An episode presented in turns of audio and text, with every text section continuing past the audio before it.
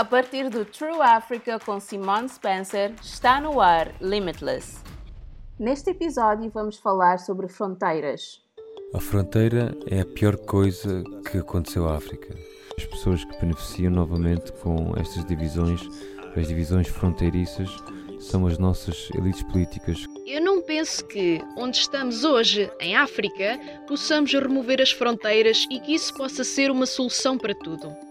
Bem-vindos ao Limitless, o podcast que faz as perguntas pertinentes à África. Estamos à procura de soluções africanas para problemas africanos. Em cada episódio, fazemos uma pergunta pertinente aos africanos a três convidados e, obviamente, eles nem sempre estão de acordo. O podcast Limitless é patrocinado pelo Departamento de Estado dos Estados Unidos da América e pela Fundação Sinfire. África tem 83 mil quilómetros de fronteiras terrestres. Em muitos casos, estas fronteiras são uma ressaca colonial, desenhadas arbitrariamente, ignorando a geografia, grupos étnicos e entidades políticas. Mas o sonho pan-africano de presidentes emblemáticos como Kwame Nkrumah e Thomas Sankara ainda não se concretizou. Então, será tempo de repensar as linhas vermelhas nos mapas? Ou será que precisamos de nos concentrar no desmantelamento de diferentes fronteiras, as que retêm o comércio, a colaboração e a mentalidade? Primeiro vamos falar com o empresário maliano Samba Batili. Ele já lançou empreendimentos em mais de 18 países africanos. Samba é um grande campeão da área de livre comércio continental africana, um acordo de comércio livre entre 54 países africanos. Perguntei-lhe se as fronteiras estão a atrasar a África. A fronteira é a pior coisa que aconteceu à África. Se levarmos em conta a história de África, quando a África era grande, foi quando não tínhamos fronteiras, quando não existia países. Se considerarmos a história africana, em que podíamos fazer comércio transsaariano, trazendo sal, trazendo ouro e trazendo outros minerais, não havia fronteiras. As pessoas viajavam, as pessoas faziam comércio, portanto, esta fronteira surgiu com a colonização. Não podemos continuar, porque, como eu disse, para construir um mercado africano deveríamos tirar essas fronteiras. Porque as fronteiras estão a obrigar-nos a trabalhar em asilo e nunca podemos, nunca poderemos ter massa crítica com essas fronteiras, porque estaremos nesses países pequenos, por exemplo, um país como Cabo Verde, 500 mil pessoas. Se virmos qual é a força dos Estados Unidos da América, é um mercado de 300 milhões de pessoas. Porque não podemos nós africanos criar esse mercado que costumava existir? Mas para conseguirmos isso, penso que deveria haver comunicação, deveria haver também mutualização, colaboração entre o setor privado, o setor público, para definir qual o setor que cada país irá focalizar. No final do dia, cada país irá trazer algo em equilíbrio. Então, os países africanos ainda importam muitos bens de fora do continente e não de outros países africanos. Será isso um problema? Precisamos construir um mercado africano e como o fazemos? Consumindo produtos africanos. Os africanos devem compreender que precisam consumir pelo menos uh, ah, 50% do que produzimos em África. Sem isso, não haverá estabilidade em África. E se não houver estabilidade em África, não haverá estabilidade no mundo. Portanto, imaginem daqui a 10 anos, estes 500 milhões de pessoas entrarão no mercado de trabalho e não tem qualquer esperança. Isto criará um problema de segurança nacional primeiro no nosso país e mais tarde irá criar um problema de segurança internacional. Portanto, isto será mais do que a Al-Qaeda. Assim, o problema do desenvolvimento de África é um problema deste mundo. Nós, africanos, temos de o resolver por nós e o resto do mundo virá e juntar-se-á a nós. O nosso próximo convidado é Mutemi Wakiyama, um ativista de Nairobi, Quênia. Ele é conhecido por fazer campanha contra ajuda sob forma de empréstimos internacionais. Também faz parte da iniciativa Africans Rising, uma ONG de âmbito continental que faz campanha por um sistema de comércio global justo e por ações de combate às alterações climáticas. Aqui está a nossa conversa. Acha que as fronteiras estão a atrasar a África? Não poderia ter dito melhor porque se olhamos para todos os grandes projetos que foram produzidos nas últimas seis décadas, basicamente eles falam de uma economia de mercado livre.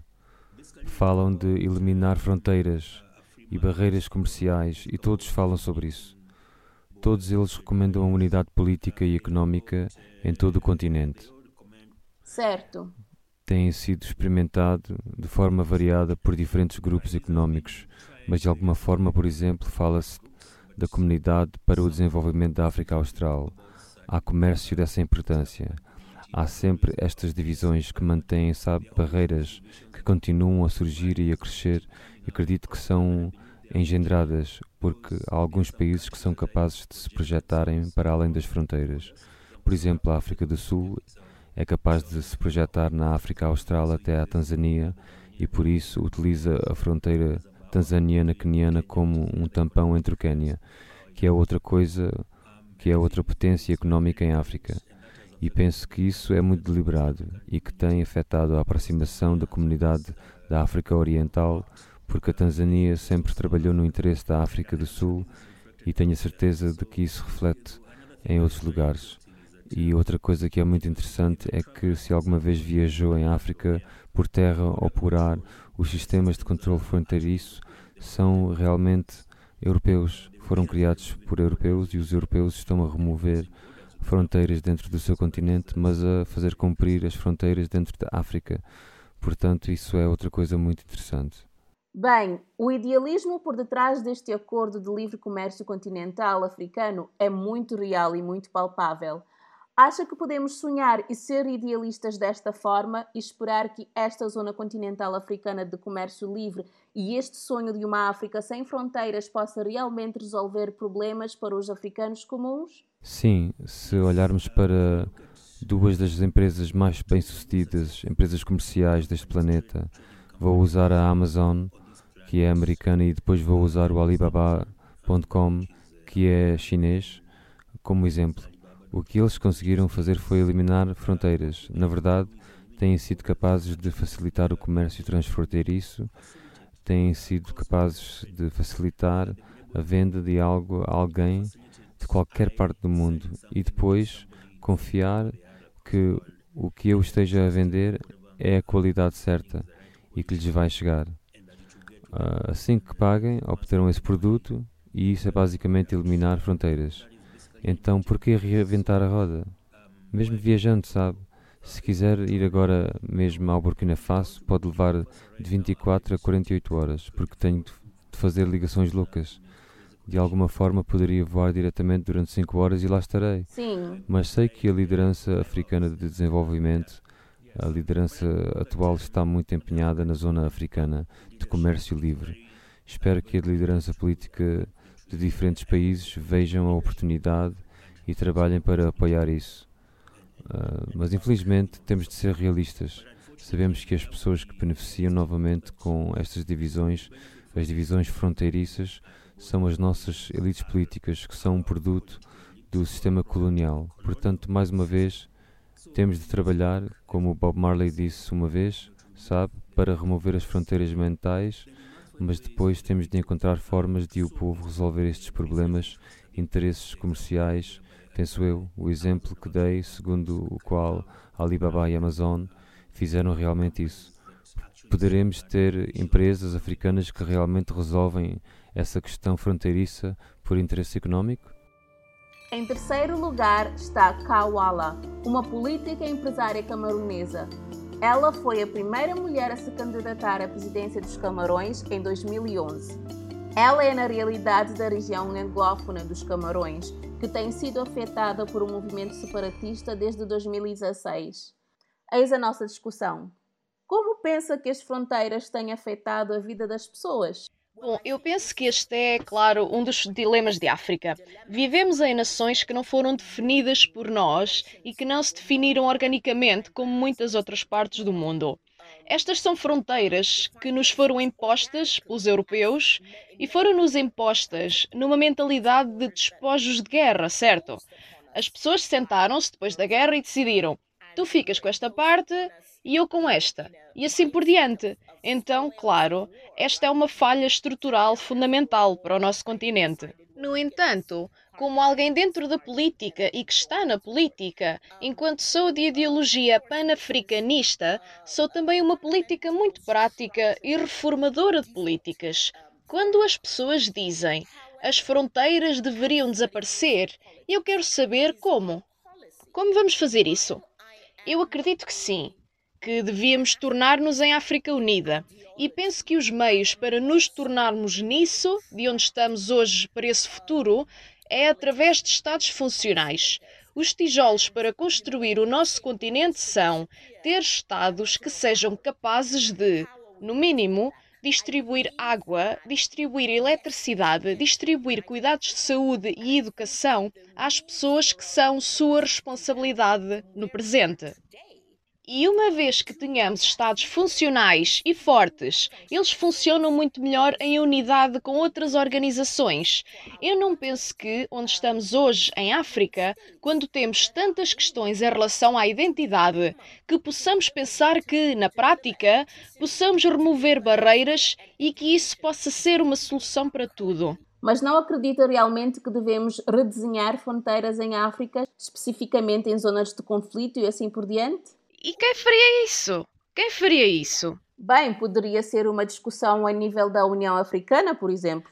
Nós não podemos ter uma ideia idealista na nossa cabeça e pensar que vai dar certo. Não! A União Africana hoje é uma organização disfuncional porque os seus membros são disfuncionais. Nós não temos uma massa crítica de Estados africanos funcionais que possam fazer uma União funcionar. Não, não pode. A União Africana não consegue que os seus membros tenham uma boa eleição. A União Africana não consegue, hoje em dia, que os seus membros respeitem os compromissos que têm com o intuito de investir em agricultura ou educação ou em água. Estou a olhar da perspectiva da área de livre comércio continental africana e do fato de a maioria dos países em África a terem ratificado. E isso está a funcionar? Essa é uma nova decisão feita pela União Africana em 2020 e eles estão atrasados agora, enquanto nós falamos. Eles estão completamente atrasados. Então, como vai isto acontecer? Eu penso que temos de aprender a ser práticos, como os africanos são, e alcançar resultados passo a passo. Não podemos saltar etapas pessoas que não conseguem fazer água e eletricidade chegar a 5 milhões de pessoas, a 20 milhões de pessoas, a 30 milhões de pessoas que estão sob a sua responsabilidade, não vão magicamente tornar-se funcionais quando tiverem de cuidar de 1,3 bilhões. Não estamos à procura de respostas simples neste podcast. Acreditamos que o potencial de África é ilimitado assim como as soluções para os desafios que enfrentamos. Os nossos colaboradores tinham todos uma perspectiva ligeiramente diferente. A questão das fronteiras é uma questão difícil. O Samba está a trabalhar arduamente para desmantelar as barreiras comerciais entre países africanos. Mutemi falou sobre a mudança de mentalidades e o papel do setor privado. E K salientou a importância do funcionamento dos Estados-nação como base para uma maior colaboração. O sonho panafricano ainda está muito vivo, mas para acordarmos para ele, temos de permanecer práticos. Obrigada por ouvir. Para saber mais, visite www.trueafrica.co/limitless ou siga True Africa no Facebook e Twitter. Junte-se à conversa usando o hashtag LimitlessAfrica. Tem estado a ouvir o Limitless. Eu sou a Simone Spencer. O podcast Limitless é uma produção da True Africa. Este podcast foi patrocinado pelo Departamento de Estado dos Estados Unidos da América e da Fundação Simfire.